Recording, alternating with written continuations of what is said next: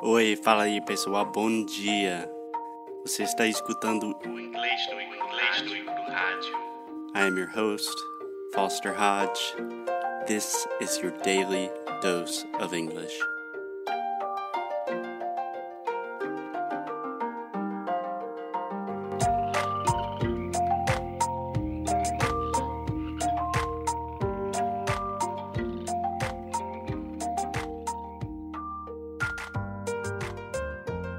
Hey, hey, Alexia. Happy Friday. Happy Friday, Foster. Finally, the weekend. I know it's the weekend, so you're happy, and I think you're even happier that it's the last day of interview podcasts. Woo. Yes. I mean, I, I I like to record it, but they are all the, the the questions are very hard. Yeah. So, if you listened to the last episode, we talked about some really hard questions about talking about your future in interviews. Alexia maybe got a little bit angry with me. I probably said some things I shouldn't have. So, today we're going to let Alexia ask the question. Yes. Thank you. so, interviewer, what are we talking about today? we are talking about why are you leaving your job? I mean, you are interviewing and maybe you are leaving a job, so they want to know why you're leaving. Exactly. So, unless you are just finishing university and this is your first job or just finishing high school, you're probably leaving another job or you're unemployed or something. And then in that case, they would say, why would you why were you fired from your last job or why are you leaving this job?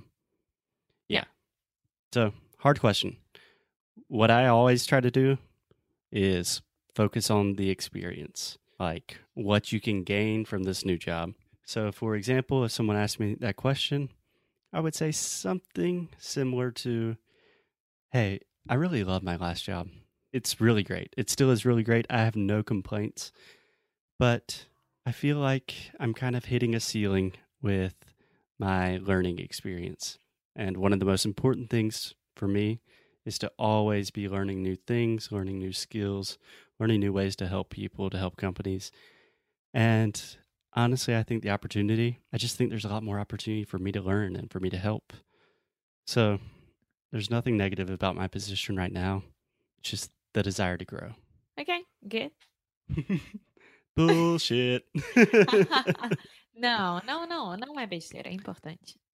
yeah, it's very important. But probably if you're leaving for a job, there is normally two answers, unless you are very privileged. Number one, Salário. more money. Aham. My job does not pay me shit. I want more money. Salário would be paycheck, right? Yeah. Or I want a higher salary. I want more money. I want a higher paycheck. Yeah. Yeah. And the second reason, your current job is not good. You don't like it. Your boss is mean. They don't pay you. It's not interesting. You want another job. Normally, those are the two reasons, right? Yeah. Yeah. But the only rule never say either one of those reasons unless maybe you're working on like Wall Street and you can be like, more money, capitalism. Yeah, because this means that it will be more money for the enterprise as well. So they only think about that. Yeah.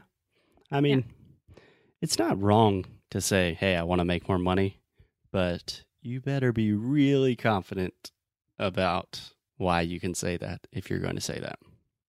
You know? Yeah, I wouldn't. I wouldn't say that. Cool. So, Alexia, do you have another question for me? Yes, if you have any other questions for me. Yes. The final and perhaps most important question. Do you want to know why I think this is so important? Why? Okay, first of all, most people don't have any questions. And if people say, okay, do you have any more questions for me? And you say, no, that was good. Great. I look forward to hearing you. Number one, that just shows you're not very curious. You're probably not that interested in the job.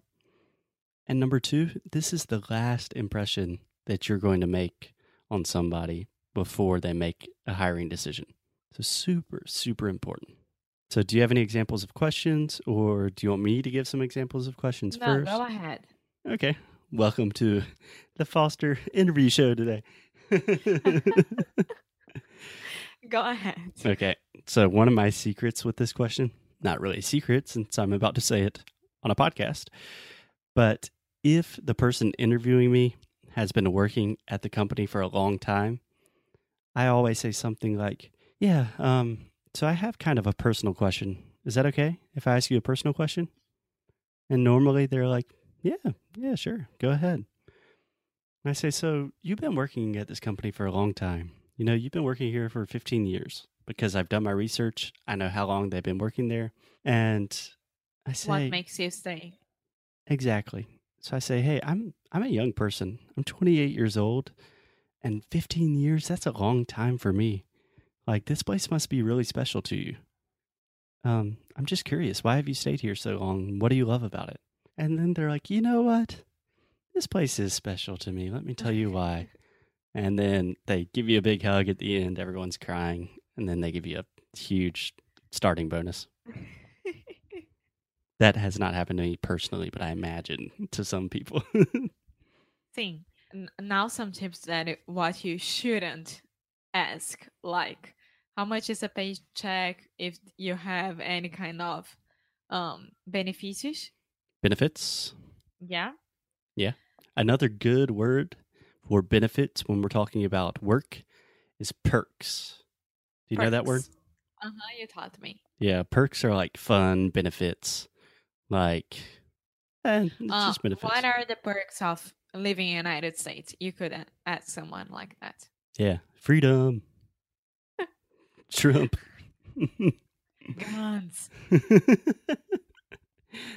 guns, golden retrievers.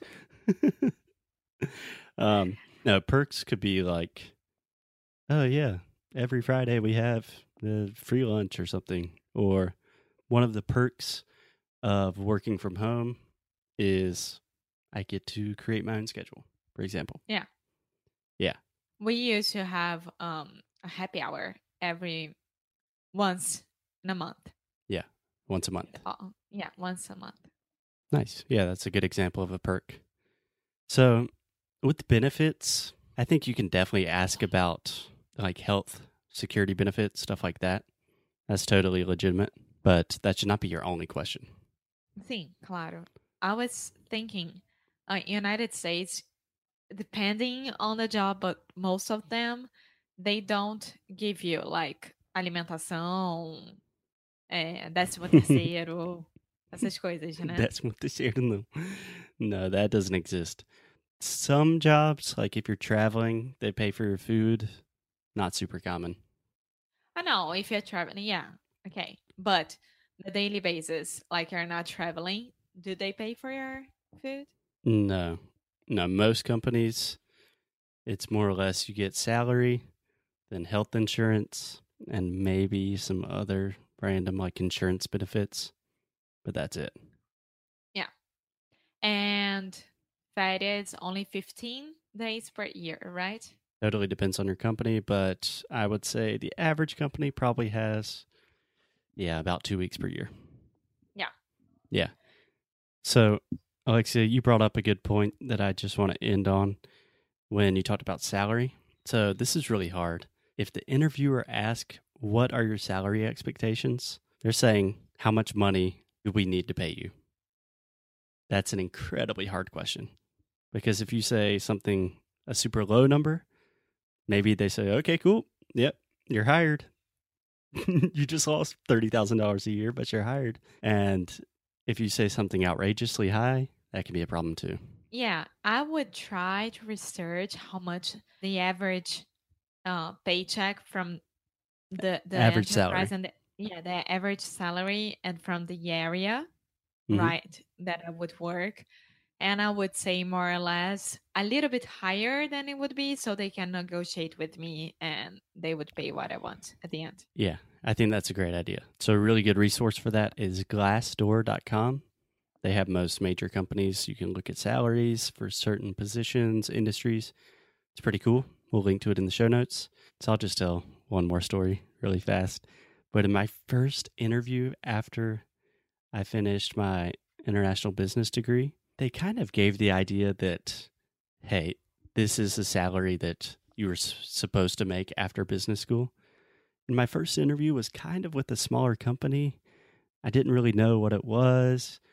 And they said, What are your salary expectations? And I was not expecting that question. So I just said this number that I was hearing a lot in business school.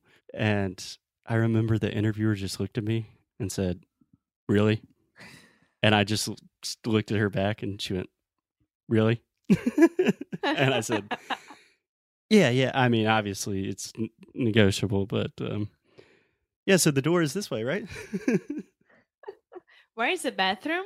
Where's the bathroom? I think I'm going to have diarrhea in my pants. cool. So, Alexia, oh, I, this is the last one. I think it is perfect to end a week of interviews with talking about diarrhea. Oh my god. Foster. That's how you get jobs in the US. Para com isso. Party.